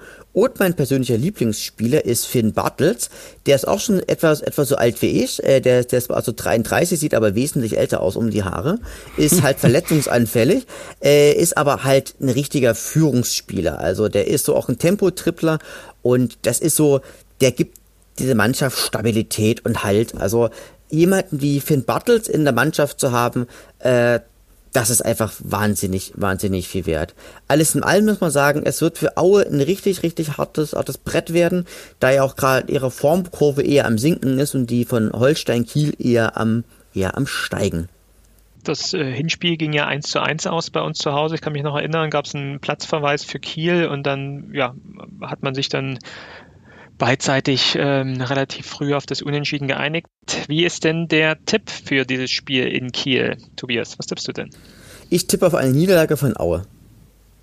Nämlich wie? Auf ein äh, 2 zu 1. Okay. Martin, was tippst du? Ich habe gerade noch mal in die Statistik geguckt und ähm, sehe, dass Kiel halt dreimal schon zu Hause verloren hat, immerhin dreimal zu Hause und auswärts halt noch gar nicht verloren hat. Und das waren halt Gegner führt mh, ähm, Osnabrück und äh, Karlsruhe. Und das ist ja auch alles, das sind ja auch alles Mannschaften, die, die nicht unbedingt super überragend sind. Also deshalb sage ich, dass äh, Aue 2-1 gewinnt. Also ich sehe nicht, dass Kiel unbedingt jetzt nicht schlagbar ist, sondern äh, ja. 2-1. Sehr gut. Ich, ich traue uns eine Überraschung auch zu, aber unentschieden ähm, 1-1. Ich glaube, das war auch das Ergebnis im letzten Jahr, wo doch, glaube ich, auch äh, Dimi Nassarov noch irgendwie in der letzten Minute den Elfmeter noch verschossen hat, sonst hätten wir da sogar gewonnen. Genau. Ähm, das traue ich uns tatsächlich ja auch zu. Äh, klar, äh, Kiel spielerisch besser, auch von der Formkurve her besser, aber ich könnte mir gut vorstellen, dass uns auch eine Überraschung gelingt. Ich tippe mal auf ein 1 zu 1. Okay, und dann kommen wir auch schon zum nächsten Spiel. Das ist ja das Spiel, was noch vor dem Kiel-Spiel stattfinden wird. Das ist nämlich unser Spiel am kommenden Freitag gegen den VfL Bochum. Und dafür freut uns, äh, oder es freut uns sehr, dass wir dafür Tobi ähm, gewinnen konnten aus dem immer wieder VfL-Podcast. Hallo Tobi. Hallo zusammen. Tobi, äh, wir spielen gegen den VfL Bochum. Ähm, ihr seid ja äh, aktuell auf Platz 4 äh, mit 39 Punkten. Ihr, äh, wir nehmen noch vor dem Spiel gegen Braunschweig auf. Das findet am morgigen Sonntag statt. Ähm, wie ist die Stimmung aktuell bei euch in Bochum, Tobi? Ähm, gefühlt so von außen müsst ihr doch ziemlich happy sein mit dem aktuellen Saisonverlauf, oder? Ja, auf jeden Fall. Also ich meine, wir spielen die beste Zweitligasaison seit wir abgestiegen sind, tatsächlich sogar. Wir sind zwar im, im ersten Jahr ja direkt in die Relegation gekommen, damals und gegen Gladbach ja dann leider nicht wieder hochgekommen. Alles ein bisschen unglücklich gelaufen, aber ist jetzt leider auch schon zehn Jahre her. Und naja, so nah wie wir momentan dran sind, waren wir eben echt lange nicht. Wir haben, glaube ich, sogar momentan zwei Punkte mehr, ähm, sag ich mal, zum, zum selben Saisonzeitpunkt wie damals. Das heißt, wir sind wirklich auf einem sehr, sehr guten Weg und die Stimmung ist sehr, sehr positiv. Ich meine, wie die Stimmung im Stadion ist, kann man natürlich nicht mitnehmen, leider momentan. Aber alles, was man so drumherum hört, der Verein ähm, auch intern, also da, da gibt es irgendwie keine, keine Brandherde so richtig. Alle ziehen da zusammen in, die, in dieselbe Richtung und arbeiten Spiel für Spiel daran, dass man, dass man ganz oben dran bleibt. Und zumindest die Fans träumen natürlich von, von noch größerem. War das so, hatte ich das richtig in Erinnerung, dass ihr auch ähm, nach Corona letztes Jahr im Frühjahr auch schon eine ziemliche Serie hingelegt habt, dann auch so der äh, unbetitelte äh, Corona-Meister in der zweiten Liga wart und diese, diese Euphorie und diese, dieses, dieses, dieses Spielvermögen dann auch mit in die neue Saison rüber retten konntet? Genau, also wir sind Geistermeister kann man, konnte man es ja auch nennen, äh, geworden okay. nach, nach wieder, nach Restart haben auch, wenn man sich dann die, die Jahrestabelle der, der von 2020 anguckt, waren wir, ich glaube, zusammen mit Darmstadt und Hamburg, was die Punkte angeht, aber vom Torverhältnis her auf jeden Fall dann die beste Mannschaft ähm, im, im vergangenen Jahr. Also ich sag mal, die ersten Spiele im Januar, da haben wir noch, ich weiß nicht, damals, da war ja noch Stuttgart in der Liga, die liefen noch nicht so gut gegen Bielefeld. Also die ersten Spiele haben wir eigentlich alle verloren. Und dann kam der Restart eigentlich, beziehungsweise die Corona-Pause zu einem echt günstigen Zeitpunkt, weil für uns es wie gesagt davor überhaupt nicht lief oder es so langsam erst anfing ein bisschen zu laufen und dann ja, wurde die Pause scheinbar genutzt. Die, die Spieler haben an sich gearbeitet, am Kopf gearbeitet und danach sind wir erstmal losmarschiert. Ja. Tobias, du hast dir doch sicherlich ähm, die Daten zu Bochum ähm, angeschaut. Was kannst du denn über den VfL Bochum berichten? Ja, da kommt tief aus dem Westen äh, eine, ein hartes Brot auf uns zu. Also generell äh, ist es ist, ist Bochum so eine Mannschaft, die uns so nicht liegt sozusagen. Wir haben 22 Mal gegen sie gespielt, 21 Mal in der Bundesliga, einmal im DFB-Pokal, haben sechs Mal gewonnen, dreimal unentschieden und äh, Bochum hat 13 Mal den Sieg davon getragen und es gibt ein Torverhältnis von 27 zu 41. Das letzte Spiel war am 25.10.2010. Das hat äh, Bochum gewonnen und auch äh, fast alle Spiele davor. Am 28.04.2019 hat Aue 3 zu 2 ähm, gegen Bochum gewinnen können. Die Heimbilanz von, von Bochum ist wie folgt. Es gibt aktuell zehn Spiele zum heutigen Tag, zum 13.12. Äh, sechs Sieger, zwei Remis und zwei Niederlagen und ein Torverhältnis von 21 zu 8, was richtig Hammer ist. Und eine Auswärtsbilanz von ebenfalls äh, zehn Spielen, sechs Siegen, äh, einem Remis und drei Niederlagen und einem Torverhältnis von 17 zu 14. Da sind sie also ein bisschen, bisschen toranfälliger. Sind auch eine Mannschaft, die äh, weite Teile der bisherigen Saison immer unter den Top 5 waren und aktuell auf Platz 2 rangieren. Ein Spiel, was mir jetzt in Erinnerung geblieben ist, das war das Spiel gegen RB Leipzig. Da hatten sie leider keine Chance gehabt. Also da sind ihm halt klar die Grenzen aufgezeigt worden durch individuelle Fehler, aber sie spielen sozusagen in der zweiten Liga eine gute Rolle. Ich gucke mir gerade mal alle Ergebnisse an. Gegen Braunschweig haben sie mal verloren, die, die damals 17. waren, gegen Kreuze Fürth, die, die 5. waren Holstein Kiel und Hannover, haben aber auch schon Siege gegen Heidenheim zum Beispiel 3 zu 0 oder gegen St. Pauli äh, 3 zu 2. Also es ist schon, es ist schon eine richtig, eine richtig starke Mannschaft. Und ähm, Spieler, die mir besonders aufgefallen sind, sind äh, Ro Robert Schul. Ich hoffe, ich habe den jetzt richtig ausgesprochen. Nee, das passt, passt. Ah, das ist perfekt. Also es ist ein Österreicher, es ist, ist ein Spielmacher, äh, der, glaube ich, der durch ganz viel körperliche Kraft ähm, Ausdruck, also der ganz körperlich einfach stark ist, der eine gute Schusskraft hat, der eine hohe Sprungkraft hat, der gut in Fernschüssen ist, der aber auch gut dribbeln kann, der aber auch äh, gut mal den Ball halten kann und nochmal lange Pässe schlagen kann. Und auch einen ganz passablen Abschluss hat. Und ähm, haben wir noch den Simon Zoller, das ist ein Stürmer und ist halt auch äh, ist sozusagen halt auch einer, der halt relativ schnell, relativ beweglich ist und eine relativ gute Schusskraft auch hat. Also definitiv zwei Spiele, die auch für Bochum gerade den Unterschied machen und auch generell in jedem Spiel den Unterschied machen können. Genau. Das ist mir auch aufgefallen, Tobi, ähm, der, der, der VfL-Tobi, muss ich ja jetzt sagen, nicht, dass ihr, äh, wie ich den falschen anspreche. Ähm, Tobi, mit, mit, mit Zoller und Schul habt ihr ja schon äh, die, ein Offensivduo, was für die meisten Tore und für die meisten Assists äh, sorgt. Ähm, das ist ja eine gewisse Parallele auch zu Aue, zu uns. Also wir mit, mit Krüger, das, äh, das droht, äh, wir ja auch zwei von haben, auf die man sich verlassen kann, äh, die eine, eine Lebensversicherung für uns sind, die einfach die meisten Tore und meisten Assists äh, bringen. Ähm, ist es tatsächlich so, dass es auch äh, für, den, für den Fan oder für den Verein, dass die zwei sind, äh, von denen äh, hängt ab und ähm, die, äh, die, die sind wirklich die, die großen Leistungsträger oder siehst du auch noch andere Namen, wo du sagst, ähm, das sind auch schon wichtige Spieler, die vielleicht nicht durch Daten, also anhand von Toren und Assists irgendwie ähm, zum Tragen kommen oder sie sichtbar werden, sondern durch andere äh, Gegebenheiten. Gibt es da noch zwei, drei andere Spieler, auf die man achten sollte? Also ich meine, wer natürlich in, mit so Offensivstatistiken immer selten auffällt, ist halt hinten die, die Abwehr ne, oder, oder im Tor. Und also wer auf jeden Fall, ich würde sagen, unser wichtig, wichtigster Mann ist diese Saison, ist meiner Meinung nach Manuel Riemann, unser Torwart. Also ich meine, durch irgendwie durch gute Paraden auf der Linie fallen ja viele Torhüter dann hin und wieder mal auf, wenn sie mal entsprechend was aufs Tor bekommen. Aber der Mann ist einfach äh, auch ein begnadeter Fußballer, ist, ist wirklich überragend, was der mit dem, mit dem Fuß, mit, mit dem Fuß am Ball, Ball am Fuß andersrum, mit dem Ball am Fuß einfach für, für, für, für Pässe rausholt, beziehungsweise wie locker er hinten den Ball entgegennimmt und immer weiter verteilt. Also unsere Innenverteidigung, die ist, ich weiß nicht, wie das euch bekannt ist, noch sehr, sehr jung. Also wir haben einmal Amel Bella Kotschap und ähm, der ist 19 und Maxim Leitsch, der ist 22. Also wirklich, wirklich sehr, sehr jung. Beides noch talentierte Burschen aus dem Talentwerk aus Bochum. Ist ja fast wie bei uns, oder, Martin, Tobias? Ich, ich hätte jetzt auch noch gesagt, du, du hättest den Riemann-Mennel-Vergleich noch bringen können. Weil es ja auch so immer mit die besten Leute der zweiten Liga sind. Ja. Aber jetzt habe ich deinen Gag versaut, tut mir leid. Mit den jungen Abwehrspielern. Ja. Also, unsere, also unsere zwei Innenverteidiger sind wahrscheinlich doppelt so alt wie, wie eure zwei Innenverteidiger. Methusalems. ja.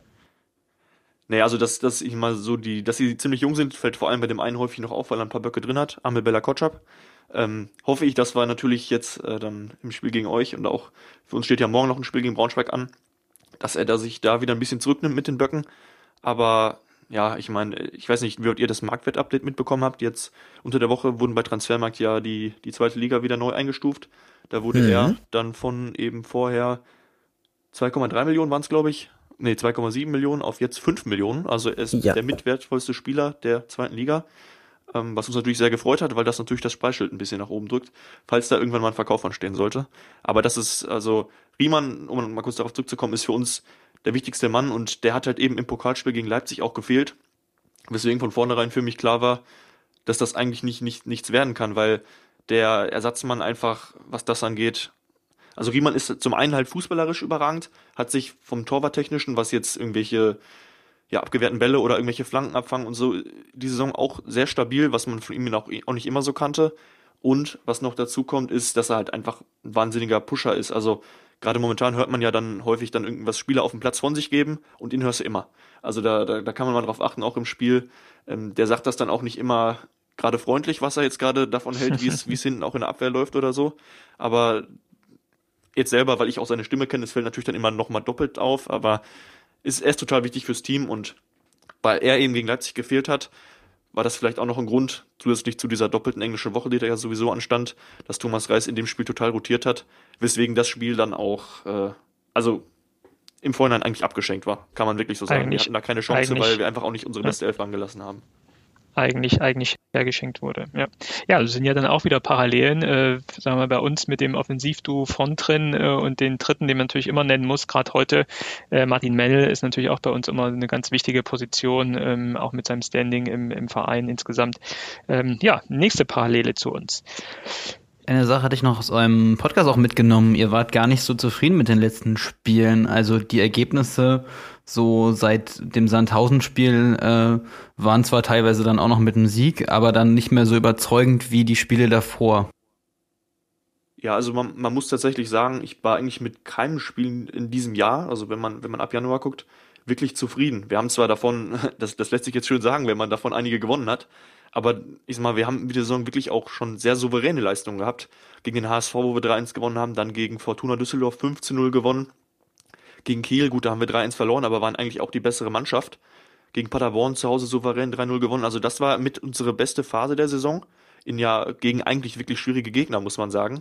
Und jetzt zuletzt, gut, Nürnberg ist, ist vom Namen irgendwie ein guter Gegner, aber ich sag mal so gegen Sandhausen, Regensburg, Darmstadt, finde ich, hätte man die Spiele eigentlich noch mehr dominieren müssen und das viel souveräner gewinnen müssen. Haben wir aber nicht. Also das war häufig so, dass nur eine Halbzeit halbwegs solide war und wir dann kurz vor Schluss noch durch irgendeine gute Aktion uns den Sieg geholt haben. Genauso gegen Nürnberg, wo dann Robert Tesche, der ja unser defensiver Mittelfeldspieler ist, dann äh, zwei Tore ausgepackt hat. Sonst hätten wir das Spiel, glaube ich, auch nicht gewonnen. Also das, das war jetzt in den letzten Wochen nicht mehr so souverän. Das, das stimmt das ist dann unsere Chance, äh, in die wir dann äh, reinkrätschen sollten, zumal es ja dann auch äh, ein Auswärtsspiel für euch ist. Und ich kann mich noch erinnern, Tobi, ihr habt schon mal bei uns äh, auf Schnee gespielt in Auer. Kannst dich daran erinnern? Das ist schon ein paar Jährchen her, ne?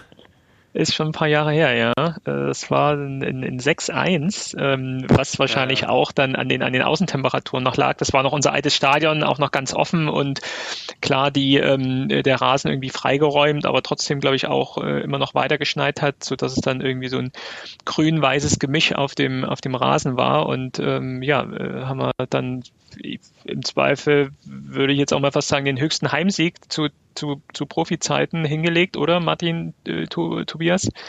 Ähm, Keine Ahnung, könnte ich mir vorstellen. Also, weiß ich gar nicht das genau. ist das ist so meine Erinnerung an den an Heimspiel vom VfL Bochum. Ähm, ja, ansonsten ähm, kann man euch ja auch nur die, die Daumen drücken, weil ihr ja auch als, als sympathischer Verein immer ähm, ja, eine schöne Auswärtsfahrzeit. Auf der einen Seite wäre es natürlich schade, äh, nächstes Jahr nicht nach Bochum fahren zu können, wenn denn mal wieder Zuschauer äh, kommen können. Aber euch ist es dann ja auch doch zu gönnen. Doch ist es dann euch auch ähm, äh, zu gönnen, mal wieder nach, wie du es gesagt hast, zehn Jahren in die, in die erste Liga zu gehen. Gibt es denn schon ähm, Pläne für die Aufstiegsfeier? Ja, das ist ja momentan alles sehr, sehr schwierig. Ne? Also ich habe wirklich schon häufig, also seit, seit es die Saison so gut läuft, im Kopf dieses Bild irgendwie, so dieses letzte Spiel, wo du es dann machst und eigentlich der Rasen gestürmt wird und demontiert ja. wird, dass das einfach nicht stattfindet. Also ja ich meine, was ja dann noch dazu kommt, ist irgendwie Feierlichkeit in der Stadt, am Rathaus, was weiß ich. Ähm, ich meine, wenn man, äh, also man, man, ist, man muss jetzt kein äh, Virologe sein, um festzustellen, dass das wahrscheinlich im Mai ja nicht viel besser sein wird als momentan. Also sicherlich wird es ein bisschen lockerer sein alles und die Zahlen hoffentlich mal wieder ein bisschen weiter unten, aber wer weiß, was die Mutationen noch mit uns treiben. Insofern mhm gucke ich da, also natürlich würde ich mich sehr, sehr freuen, ne? Keine Frage, ich sage jetzt nicht, steigt nicht auf, weil ich das nicht feiern kann. Also da wäre ich der Letzte, ne? Man muss auch ja, dazu sagen, ja. dass wir offensichtlich, wir wurden Geistermeister, spielen jetzt sehr gut. Ich glaube, unsere Jungs tun sich ganz gut ohne Fans im Stadion, woran auch immer das liegen mag. Aber trotzdem will man das natürlich feiern und das, ähm, das wäre schon irgendwie sehr, sehr schade. Auf der ja. anderen Seite kann man dann hoffentlich in der Bundesliga-Saison wieder ein paar Leute da haben. Wenn ich jetzt an Bielefeld denke, also, die hochgegangen sind und quasi ein Jahr ohne Fans in der ersten Liga spielen und dann wieder ja, runtergehen ja. eventuell. Ich wollte es so gerade sagen, die, die, die haben alles mitgemacht. Ne? Also von, von ähm, klar natürlich letztes Jahr die tolle Saison, wo auch dann am Anfang gerade ja noch auch die Stadien voll waren, aber dann so äh, zum Ende hin und dann auch gerade so, wie du es gesagt hast, das letzte Spiel, wo man den Abstieg äh, festgemacht hat, dann ohne Zuschauer. Jetzt die ganze Erstligasaison ohne Zuschauer und das ja auch für Bielefeld mal wieder seit langer, langer Zeit wieder das Highlight war. Also da muss man vielleicht den sauren Apfel beißen, jetzt äh, die, die Aufstiegsfeier so nicht feiern zu dürfen. Ähm, wobei es echt wirklich schade ist, äh, wenn man diese Emotionen da nicht rauslassen kann, aber dafür vielleicht dann im nächsten Jahr wieder die Spiele besucht werden können. Ja, wir drücken euch äh, die Daumen.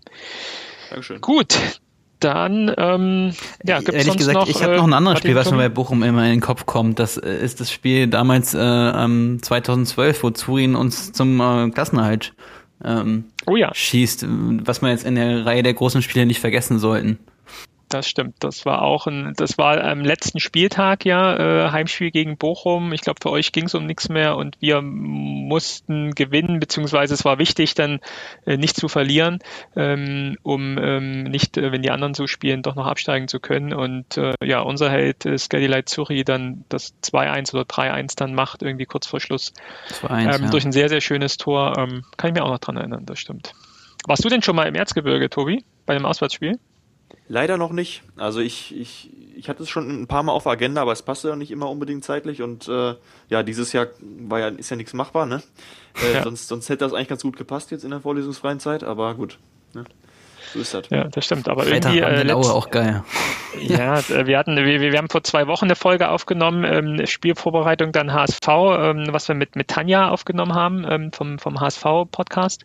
Äh, und ähm, ja, die hat dann äh, das Gleiche sagen müssen und äh, wir müssen dann immer sagen, ja, dann vielleicht nächstes Jahr und dann kommt nur ein Lächeln äh, zurück und oh, sagt, naja, äh, DFB-Pokal, äh, einigen wir uns auf DF DFB-Pokal im Erzgebirge mal zu treffen.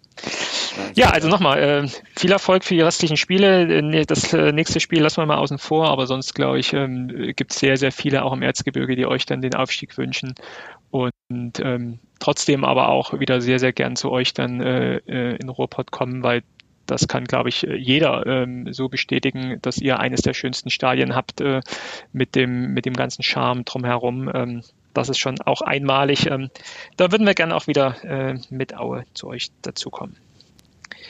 Gut, wir haben dann am Ende unserer Folge noch den Helge der Woche. Ähm, Martin, hast du was vorbereitet? Ja, natürlich. Und zwar gab es eine Diskussion, ähm, in die Helge Leonhardt irgendwie verwickelt wurde, ähm, um Vorstände in, in Hamburg, in Köln, in Stuttgart und äh, dann hat ein Aue-Fan natürlich irgendwann gesagt, ja, wir haben da nur zwei Leute, also Geschäftsführer und Präsidenten. Und ähm, dann kam die Diskussion, äh, mir graut vor dem Tag, wo Helge Leonhardt nicht mehr Präsident ist. Und dann hat er dazu ge geschrieben, also dann, dann war der, war der Fan-Kommentar, vielleicht kommt da noch einer der Söhne nach. Und dann hat Helge Leonard geantwortet, oder eine der Töchter, das wäre auch mal was. Äh, alles Denkbare ist machbar und dazu muss man wissen, alles Denkbare ist machbar ist der Spruch der Leonhard Group. Und das ist doch ein, ein schöner Helge der Woche, wo er seine eine seiner Töchter sozusagen als Präsidentin ins Rennen bringt. Also ich finde es auf, auf mehreren Ebenen cool. Also zum einen, dass man daran ja sieht, dass Helge tatsächlich die Diskussionen auch wahrnimmt, die hier geführt werden und äh, sich dann tatsächlich mit einer Antwort auch ähm, äh, einklingt, äh, mit einem mit einem Augenzwinkern auch und Smiley ja auch dazu. Aber es tatsächlich ja mal äh, überlegenswert ist und da diese diese ja, Nachfolgeplanung ja auch in Unternehmen dann äh, durchzuführen sind. Jetzt ist Helge, glaube ich, 62 äh, oder so. Also da hat ja sicherlich noch einige Jahre vor sich, äh, wo er das Präsidentenamt ausführen kann. Aber irgendwann wird es dann auch mal zu einer, zu einer Nachfolgeplanung kommen. Und jetzt ist natürlich das Präsidentenamt ein, ein, ein Amt äh, im Vereinsrecht, das natürlich gewählt werden muss durch die, durch die Mitglieder des Vereins. Aber ähm, sagen wir mal, die, die, die Haltung und Einstellung könnte ich mir schon vorstellen, dass man da jemanden aus der Familie auch wieder äh, mit ins, ins Rennen bringt, ähm, die dann äh, entsprechend das ja im Sinne der, der, der Leonard-Gruppe, der Leonard-Familie, dann äh, Familienbande dann weiterführen kann. Ähm, und ja, ich glaube, die Familie, familiäre Situation ist die, dass Helge Leonard, glaube ich, zwei Töchter hat. Das ist, glaube ich, äh, Desiree. Ich glaube, die ist auch im Verein mit eingebunden, oder Martin? Ich glaube, die ist irgendwo, hat irgendeine Stelle auch. Weißt du das aus dem Kopf? Ist sie nicht im Marketing? Also sie ist doch als Assistentin im Marketing und sie ist auf jeden Fall ja. auch äh, Leiterin für ähm, äh, Leiterin Personalmanagement und Prokuristin beim Audi-Zentrum in Chemnitz. Okay. Also tritt er schon in die Fußstapfen von ihrem äh, Papa. Und dann, glaube ich, noch die ältere Tochter Marleen, ähm, wären ja sozusagen zwei Töchter, die hier in Warteposition sind. Ähm, aber es gibt ja auch noch Uwe Leonhardt und da habe ich rausgefunden, das ist auch echt ganz interessant, äh, da habe ich eine Festschrift gefunden, die auf der ähm, Website der Leonhards zu finden ist und da ist äh, Uwe Leonhardt mit seinen äh, zwei Söhnen abgebildet. Also es gibt dann scheinbar auch noch zwei Söhne, ähm, Nils und äh, Sebastian Leonard gibt es. Und ähm, das äh, in dieser großen Familienbande Leonard wären ja im Zweifel auch zwei, ähm, die sich für dieses äh, Thema interessieren. Wobei, da hast du ja recht, äh, eigentlich so in dieser Familienbande Desiree die aktuelle ist, die irgendwo im Verein sichtbar ist und äh, mitarbeitet. Für Aber ich finde es auf jeden Fall cool. ist sie da zuständig. Ich habe nochmal gerade nachgeguckt. Okay. Mit ich finde es auf jeden Fall zusammen. Cool auf jeden Fall cool und modern und klar, es ist mit dem Augenzwinkern hier gemeint, aber ähm, äh, auch die Töchter ins Spiel hier zu bedringen, ist, ist doch äh, eine moderne Sichtweise auf Führung. Und ich weiß gar nicht, ob es schon mal eine Frau ähm, eine Führungsposition, so eine Führungsposition in einem Profifußballverein inne hatte. Ich kann mich nur noch erinnern, Tobi, vielleicht äh, du aus Bochum, ähm, es gab doch mal einen Wattenscheid, diese Steilmanns, oder? Ich glaube, da war auch eine Frau irgendwie Präsidentin oder so. Kannst du dich daran erinnern? Ist schon, ich glaube, lange her, in den 90ern oder so. Ja, das, das war auf jeden Fall vor meiner Zeit. Also das mit Steilmann stimmt auf jeden Fall, dass er da lange der, der Förderer war und der auch das Geld reingepumpt hat. Nachdem er dann irgendwann weg war und sein Geld weg war, ging es mit dem Verein halt auch äh, immer weiter runter. Ich, das heißt, ich glaube aber, ich glaube aber auch die, auch die Tochter. Britta Steinmann, die Tochter war ja, die erste genau, Fußballmanagerin ah, ja, eines okay. Bundesligisten. Den Namen kennt man, ja. Genau. Aber also Wattenscheid ist wahrscheinlich kein Thema, über das du gern sprechen willst. Hier, oder? Ah, ich wohne in Wattenscheid, also insofern, aber ich, ich fühle mich halt als Bochumer. Also das, ja. äh, ich spreche ich glaub, an sich das, gerne über den über SG Wattenscheid 09, also beziehungsweise ich, ich hätte gerne mal ein Spiel gegen sie, weil das ist natürlich immer hier, da laufe ich zum Stadion schneller oder komme ich schneller hin als zum, zum ja. als an der Kastropper, als glaub, äh, ans Bochumer Stadion. Aber ich glaube, man muss dazu sagen, äh, Wattenscheid ist doch, glaube ich, ein Stadtteil von Bochum, oder? Habe ich das richtig geworden, genau. Zwangseingemeindet. Ah, genau, würden Sie heute mal sagen. Und äh, viele Wattenscheider fühlen sich da immer noch auf den Schlips getreten. Deswegen, also okay. also wenn man mit Bochum Sachen durch Wattenscheid läuft, gibt es dann halt ein paar, die auch Bochumer sind. Dann leider viele Schalker, weil halt Gelsenkirchen auch direkt um die Ecke ist. Und dann ja. gibt es halt noch so ein paar Kern-Wattenscheider, die, die sagen immer Drecks-VfL und was, aber gut.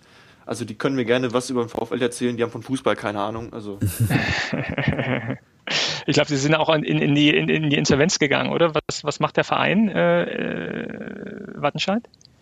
Genau, ja, die mussten, äh, ich meine, im letzten Jahr war das, ne? 2020, mhm. ja. Da mussten sie in die mhm. Insolvenz gehen und ähm, haben aber, glaube ich, da sind jetzt erfolgreich durchs Verfahren durch und ich weiß gar nicht. Gut, ich meine, die Amateure spielen momentan eh nicht.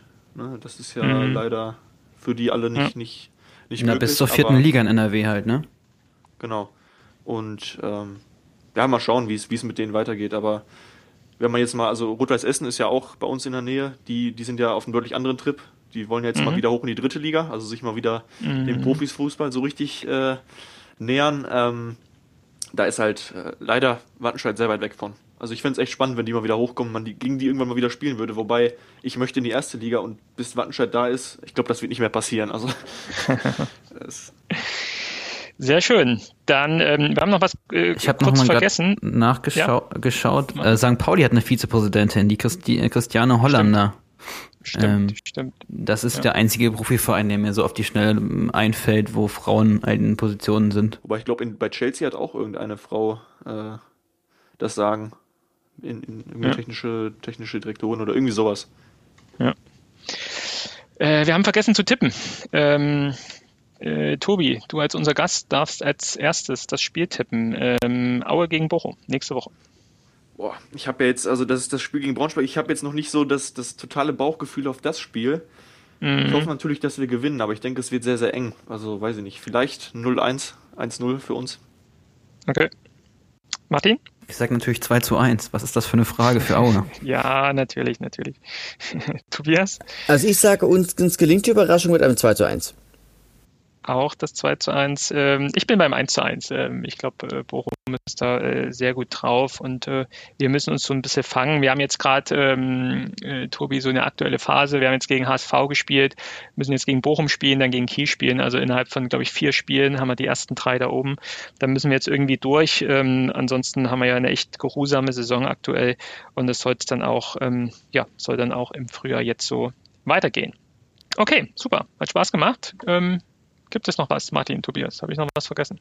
Ja, und zwar würde mich äh, Tobis Meinung zu Helge Leonard interessieren, beziehungsweise wie er in, in Bochum halt wahrgenommen wird oder ob er überhaupt wahrgenommen wird, weil mh, hm, mein Eindruck ist ja auch, mh, hm, dass viele zu Aue eigentlich gar kein großes Bild haben. Also es ist tatsächlich so, ich habe, ich weiß gar nicht, der, der Martin war bei uns zu Gast in genau, der ja. Serie und äh, mit ihm hatte ich dann über, ähm, ja, oder er hatte mich auch mal kurz darüber gefragt und hatte mir irgendwas zu ihm erzählt und also man kriegt, ich kriege ihn immer wieder mit und jetzt, wenn ich das auch mal so höre, was da so abgeht, denke ich, sollte ich auf Twitter zumindest da mal irgendwie bei ihm ein Follow da lassen, um mal so mitzubekommen, was da so abgeht. Aber so richtig, also es ist halt, äh, wenn Aue jetzt in der ersten Liga wäre, wird sicherlich auch durch die großen Medien solche Sachen, die von ihm dann kommen, auch mal durchgehen. Ähm, aber jetzt bei uns, ich meine, in der Lokalpresse landet halt nichts von Erzgebirge Aue. Dafür gibt's hier einfach zu viele Vereine und dafür ist Aue auch einfach zu weit weg. Und ähm, deswegen kriegt man hier gar nicht so viel mit. Aber dass er halt irgendwie ein ganz lustiger Typ ist und, und, und mal interessante Aussagen tätigt, das, das kriegt man so schon mit. Was ich jetzt diese Woche mitbekommen hatte, war, ähm, dass er sich irgendwie zu einem Thema geäußert hatte, so bei Veranstaltungen und halt auch bei, bei Fußballspielen, äh, dass dann da nur Geimpfte hin können, dass er da kein Freund von ist, weil das nur weiter irgendwie einen äh, Keil in die Gesellschaft treiben würde. Das hat man eben gerade schon äh, diskutiert ähm, am Anfang der Folge Okay, ähm, ja. Genau, das war jetzt auch schon. Ähm, also das, das kam bis zu mir. Okay, ja, ja. Aber, Aber ich glaube, ähm, was an, an seinen großen, an seinen großen Worten, mh, hm, was, was hast du sonst mitbekommen die letzten drei Jahre? nicht viel, muss ich sagen, nicht viel. Okay, das ist interessant, also ich, ja. Ich glaube, ich glaube, äh, Helge Leonard äh, mag äh, Bochum ähm, und das würde ich jetzt nicht nur sagen, weil du hier mit dabei bist, weil ähm, Helge und auch natürlich der ganze Verein, eine ganze Region auch sehr, sehr große Bergbautradition hat und das ist natürlich auch wieder eine große Schnittmenge zum VfL. Ich glaube, ähm, der mag euch und ich glaube, es ist, lohnt sich auf jeden Fall, ihm zu folgen und ja, das auch nicht mal in einer ironischen Art und Weise. Cool. Ähm, Tobi, wo findet man euren Podcast? Ja, bei Twitter, VfL Podcast. Ansonsten bei Instagram, also da sind unsere Social Media Kanäle, auf denen dann unsere Folgen immer verlinkt werden. Ansonsten Spotify, Apple Music, ähm, alles, was einem da so einfällt, da gibt es uns eigentlich. Ansonsten, wie okay. gesagt, einfach mal vorbeischauen auf Social Media. Okay. Und Facebook also, natürlich. Genau. Also, liebe Hörerinnen und Hörer, immer wieder VfL Podcast, äh, hört doch gern mal rein. Ähm, immer wieder spannende Themen rund um den VfL Bochum.